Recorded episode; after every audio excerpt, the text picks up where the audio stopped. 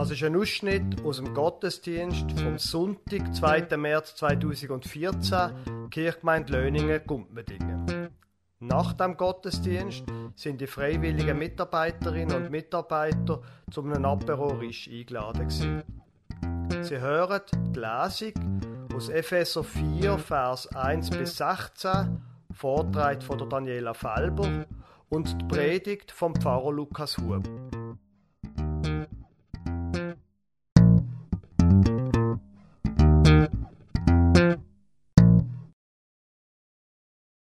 Die Lesung von heute ist aus dem Epheserbrief. Ich lese Ihnen aus dem Kapitel 4, Vers 1 bis 16. Als einer, der für sein Bekenntnis zum Herrn im Gefängnis ist, bitte ich euch nun, denkt daran, dass Gott euch zum Glauben gerufen hat und führt ein Leben, das dieser Berufung würdig ist.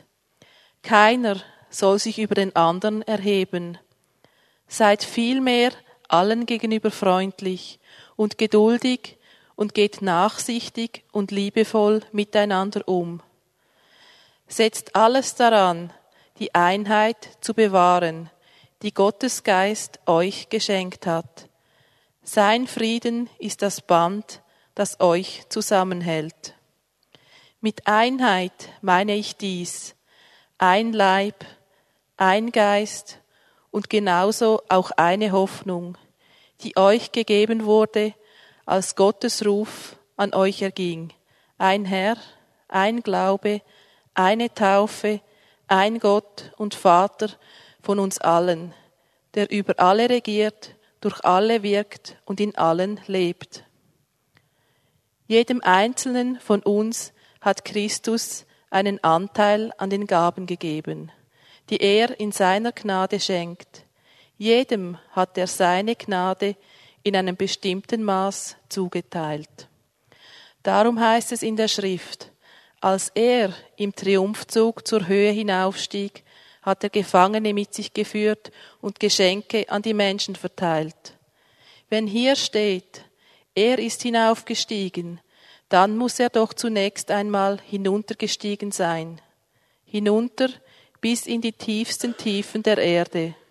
Und er, der hinuntergestiegen ist, ist dann auch wieder hinaufgestiegen, bis über den höchsten aller Himmel, um so das ganze Universum mit seiner Gegenwart zu erfüllen.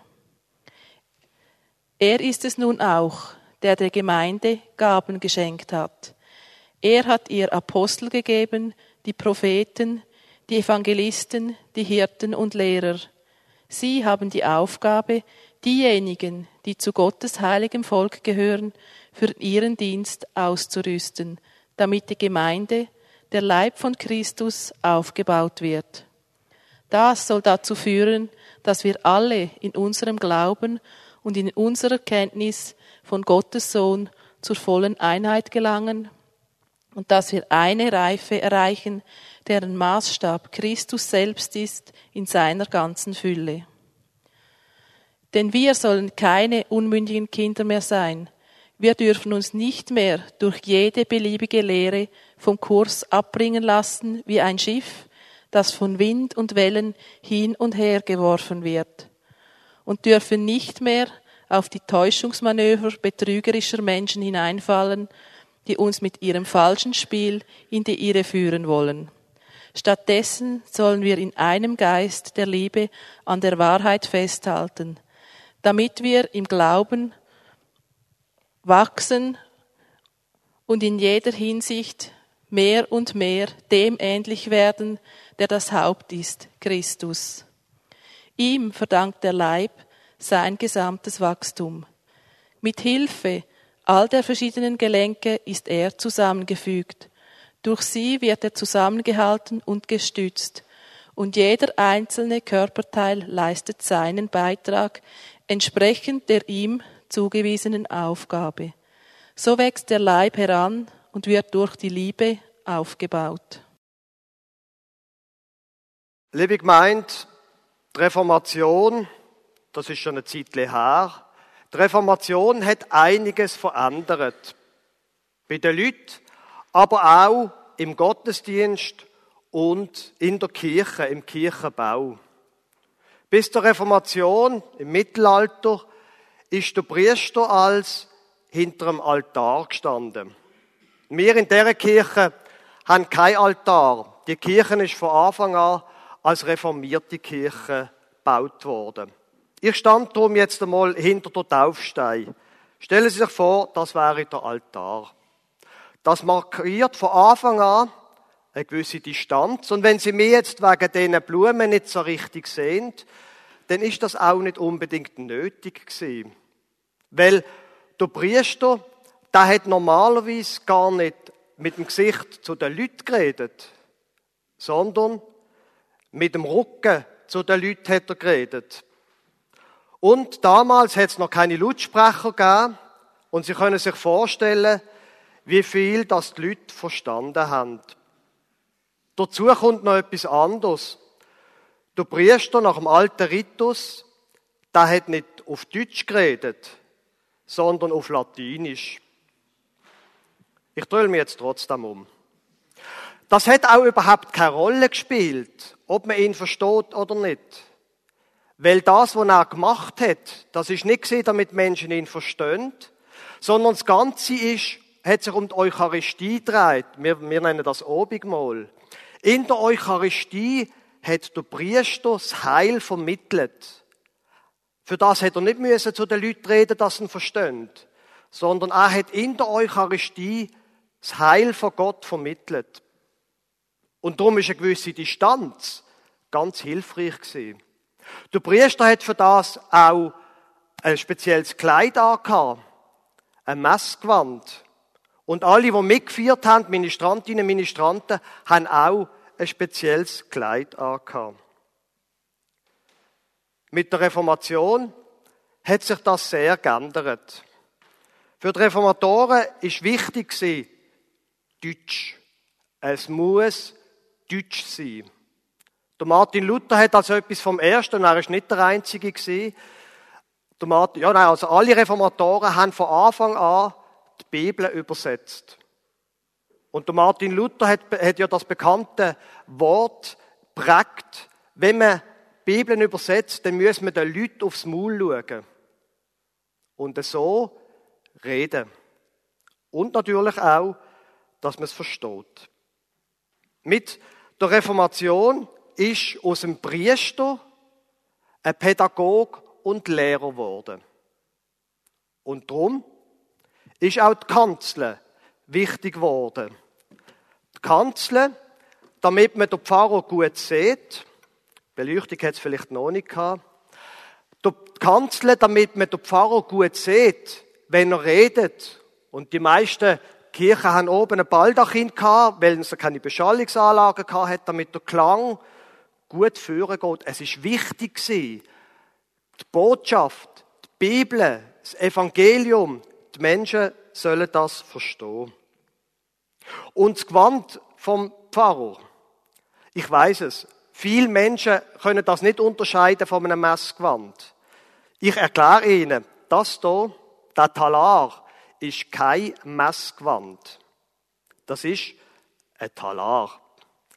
Und die Reformierten haben das Gewand genommen, nicht vom Priester, was Heil vermittelt, sondern sie haben das Gewand genommen vom Gelehrten.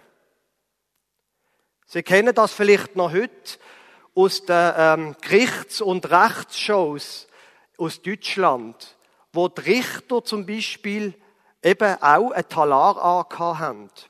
Das hier ist kein priesterliches Gewand, sondern es ist Gewand vom Gelehrten, von dem, wo eben von oben ab sagt, was er studiert hat, was die Bibel möchte, was Gott will. Das ist wichtig. Und wie gesagt, die Bibel, die Botschaft ist der Reformatoren wichtig gewesen. Drum nehmen wir doch mal das Buch und schauen, was da Bibel darüber sagt. Ich wiederhole ein paar Vers, beziehungsweise vor allem mal einen, der Vers 11, von dem, was Daniela Felber vorher gelesen hat. Er, Jesus, ist es nun auch, der der Gemeinde Gaben geschenkt hat.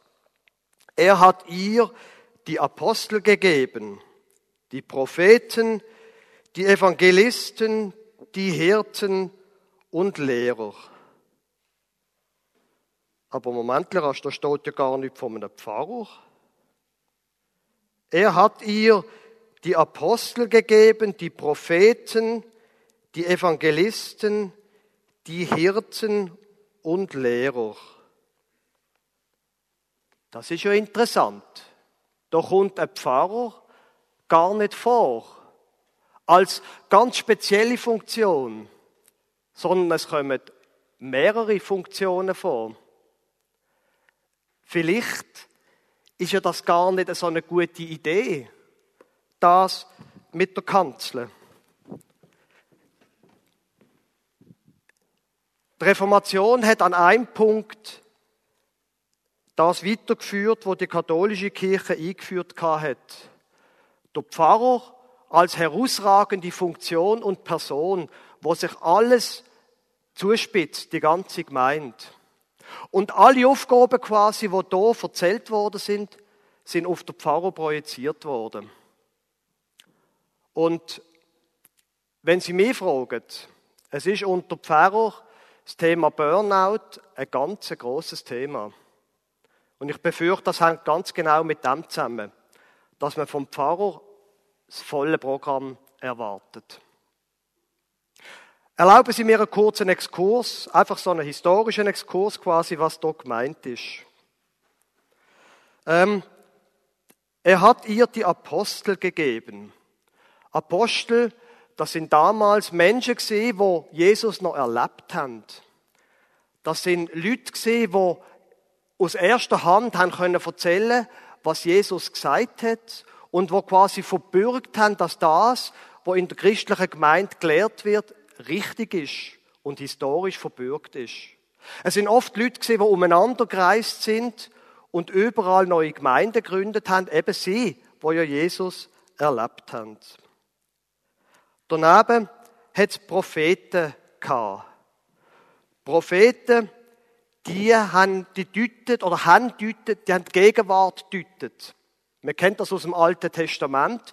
Und für uns ist prophetisch eigentlich immer etwas, was sich um die Zukunft dreht. Und das ist eigentlich nur ein ganz kleiner Bereich von dem, was Propheten gemacht haben.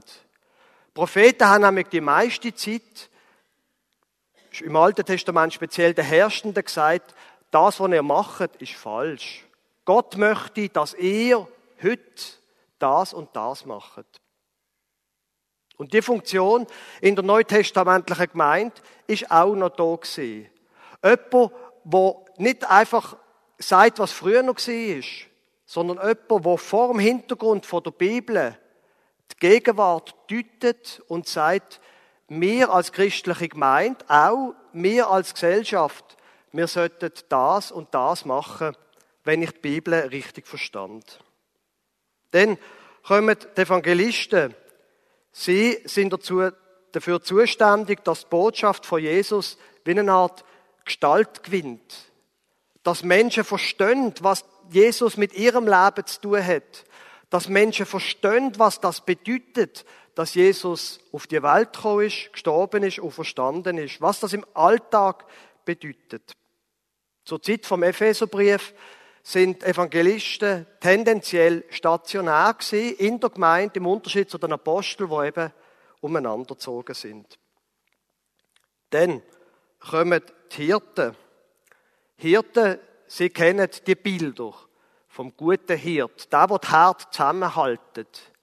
Ein Hirt ist einer, der die Gemeinde zusammenhaltet. Einer, der vermittelt. Einer, der alle mitnehmen will. Einer, der integrierend ist und schaut, dass das, was gemeint ist, zusammenbleibt, dass niemand verloren geht, sondern dass alle dabei sind.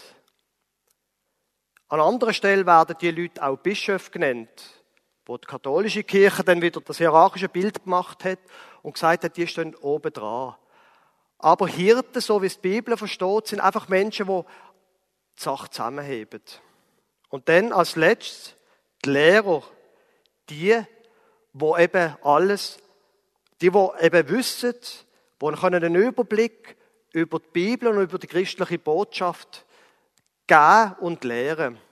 Da geht es weniger um, ähm, was es für mich bedeutet im Alltag, sondern mehr die christliche Lehre. Was steht in der Bibel? Wie stellt sich Gott die Welt vor? Ja, und jetzt? Wo ist der Pfarrer? In unserer reformierten Kirche, man sieht es am Kirchengebäude, liegt der Schwerpunkt auf der Lehre, als Lehrer drum die Kanzel. Aber ist das wirklich der richtige Ort über der Gemeinde? Und denn die anderen Ämter, die gibt es ja auch, Hirt und Evangelisten. In der reformierten Kirche wie in der katholischen Kirche alles im Pfarramt vereint. Aber falls Sie schon den aktuellen Kirchgemeinbrief gelesen haben, ich bin tief überzeugt, dass junge Menschen zum Beispiel von anderen Jungen lernen, viel mehr als vom Pfarrer. Menschen, die nicht studiert sind und kein Talent haben, sondern Leute, die im Alltag können erzählen können, was ihnen der Glaube bedeutet. Und darum, sie erlauben mir, tue ich einmal so rein probehalber, wie das denn würde aussehen, der Talar abziehen.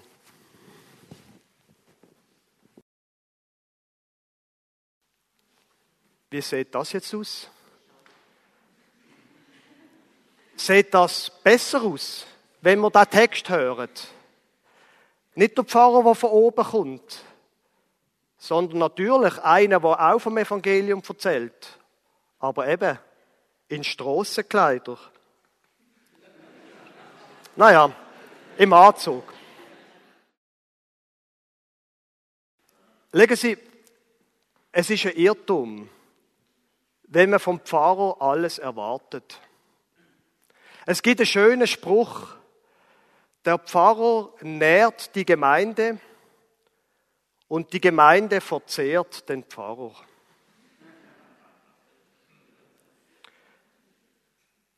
Es braucht verschiedene Aufgaben. Im Seniorenbereich. Natürlich ist es schön, wenn der Pfarrer kommt.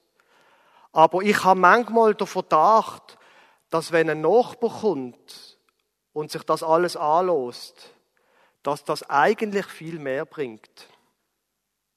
Weil da vielleicht besser versteht, was ein Senior oder eine Seniorin wirklich beschäftigt. Oder am Vater-Kind-Wochenende, wir haben gerade letzte Woche wieder eine Sitzung gehabt.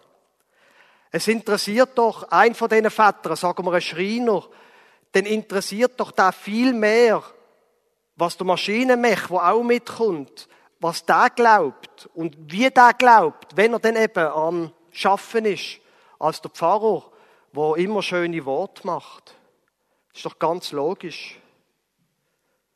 Oder in der Jugend, gerade am nächsten Freitag haben wir wieder Jugendgottesdienst in Beringen. Und ich habe einen Jungen von unserer Jugendarbeit eingeladen, um über sein Glauben zu erzählen. Ein Gartenbauer. Einer, der eine Lehre gemacht hat, wo sich die Jungen können damit identifizieren beziehungsweise er ist noch an der Lehre. Einer, der wenn er davon redet, was ihm der Glaube bedeutet, wo es viel anschaulicher wird, als wenn es der Pfarrer macht.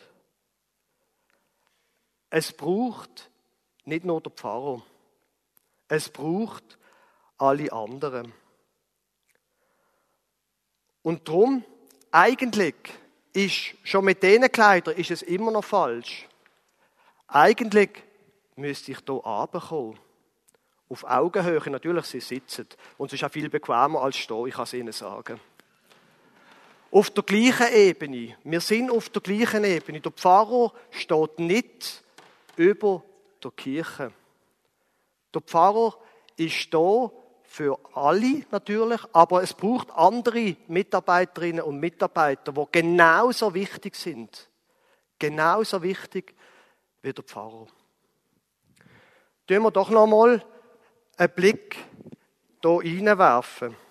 Was denn? Sie als Mitarbeiterin, Sie als Mitarbeiter, was machen wir da? Er hat ihr die Apostel gegeben, die Propheten, die Evangelisten, die Hirten und Lehrer. Okay, auf der gleichen Ebene sind wir jetzt schon einmal. Das ist gut. Sie haben die Aufgaben, also nicht nur der Pfarrer, sondern alle, die mitschaffen, sie haben die Aufgabe, diejenigen, die zu Gottes heiligem Volk gehören, für ihren Dienst auszurüsten.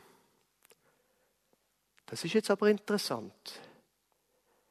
Mitarbeiterinnen und Mitarbeiter sind nicht dazu da, zum Herrschen. Sie sind dazu da, zum diejenigen, die zu Gottes heiligem Volk gehören, für ihren Dienst auszurüsten. Nicht gemeint ist für den Kirchenstand da oder für den Pfarrer. Und für die Mitarbeit nicht gemeint ist für zehn Jahre Arbeit zuständig. Sondern der Kirchenstand ist für die Gemeinde zuständig. Und er hat sie als Aufgabe. Und darum befürchte ich, dass ich immer noch ein bisschen zu hoch stand. Und eigentlich gehöre ich und alle, die mitschaffen, hier an, auf das Kinderstühle. Naja, ich habe jetzt einfach das Kinderstühle genommen, damit ich noch ein bisschen tiefer sitze als sie. Ich hätte auch auf dem Boden sitzen Wäre auch gegangen. Alle Mitarbeiterinnen und Mitarbeiter, wir sind nicht für uns selber da. Und wir sind auch nicht dazu da, zum Herrschen und über den anderen stehen, sondern zum unter den anderen stehen. Das ist unsere Aufgabe. Unter den anderen zu stehen. Jetzt stand ich wieder auf, damit Sie mich sehen. Aber wir sind noch nicht fertig. Es wird dann nämlich noch etwas gesagt über all die, die jetzt nicht Mitarbeiter, nicht Pfarrer sind. Sie haben die Aufgaben, diejenigen, die zu Gottes heiligem Volk gehören, Achtung, für ihren Dienst auszurüsten. Wir Mitarbeiterinnen und Mitarbeiter sind nicht dazu da, um den Menschen ein bisschen, zum krebeln und ein bisschen küdeln und ein bisschen streicheln. Und die Gemeinde ist nicht dazu, beziehungsweise die Angestellten und Mitarbeiter sind nicht dazu da, dass es der Gemeinde gut geht, dass sie sich wohlfühlen, dass es wunderbar und schön ist. Die, die mitschaffen, sind dazu da, um die Heiligen für ihren Dienst auszurüsten. Die Aufgabe der Gemeinde ist es nicht, sich wohlzufühlen. Die Aufgabe der Gemeinde ist es, zu dienen. Und darum befürchte ich, ist es immer noch nicht richtig mit diesen Kleidern. Ich befürchte, so einen schönen Anzug. Ich glaube eher, dass das, was wir als ganze Gemeinde sollten haben, ist nicht ein Anzug, sondern ist der Arbeitsmantel. Das schmeckt schon ein bisschen. Und so wirklich sauber ist er nicht. Und braucht ist er auch. Könnte man eigentlich wieder mal flicken da, dunkt es mir. Das hier ist das Kleid von der Gemeinde. Wir sind nicht dazu da, um die Menschen zu die, die leiten. Und die Gemeinde ist nicht dazu da, um sich küdeln zu lassen oder schön auszusehen. Die Gemeinde ist dazu da, zum Dienst. Zum Dienst an der Gesellschaft. Zum Dienst am Dorf. Unser Kleid muss arbeitsgewandt sein. Das, was auch einmal ein bisschen stinken kann, ein bisschen schmecken. Wir haben den Auftrag, zu dienen als christliche Gemeinde. Wir sind nicht dazu da, dass es uns gut geht. Wir sollen uns einsetzen, zum Beispiel, also einfach das, was die Bibel sagt. Wir sollen uns einsetzen für die Versöhnung. Wir sollen uns einsetzen für den Frieden.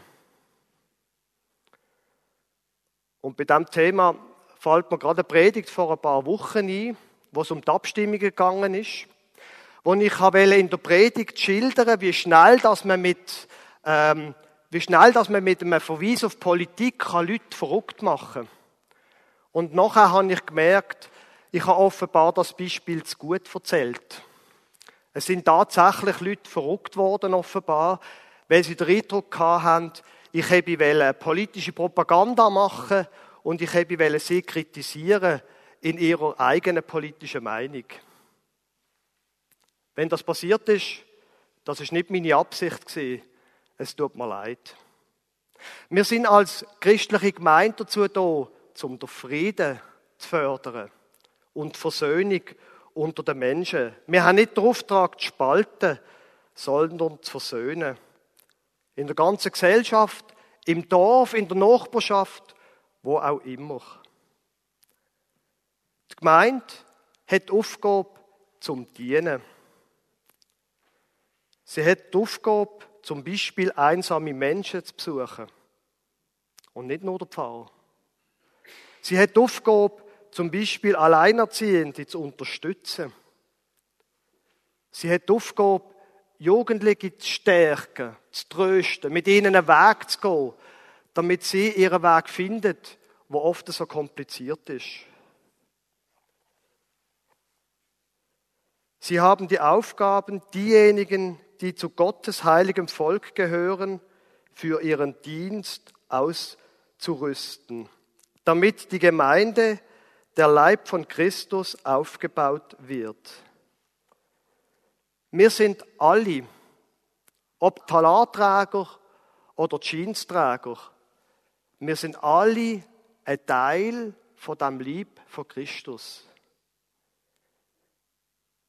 Wir sind nicht eine Kirchgemeinde und nebenan gibt es eine andere Kirchgemeinde. Wir sind ein Teil vom Lieb von Christus. Und Christus hat keine Hand und keine Füße und keine Augen und keine Ohren und kein Maul auf der Welt außer uns. Wir sind sie lieb und wie es dann später heißt, ich gehe da nicht groß drauf ein, der Lieb, der zusammengefügt ist und wo es da verschiedene Teile und Muskeln und Sachen gibt, wir gehören zusammen. Egal, ob wir Mitarbeiter sind, Angestellte oder einfach zur Gemeinde gehören. Und wir haben einen Auftrag gemeinsam. Wir haben einen Dienst an unserem Dorf. Wir haben einen Dienst an den Menschen. Amen.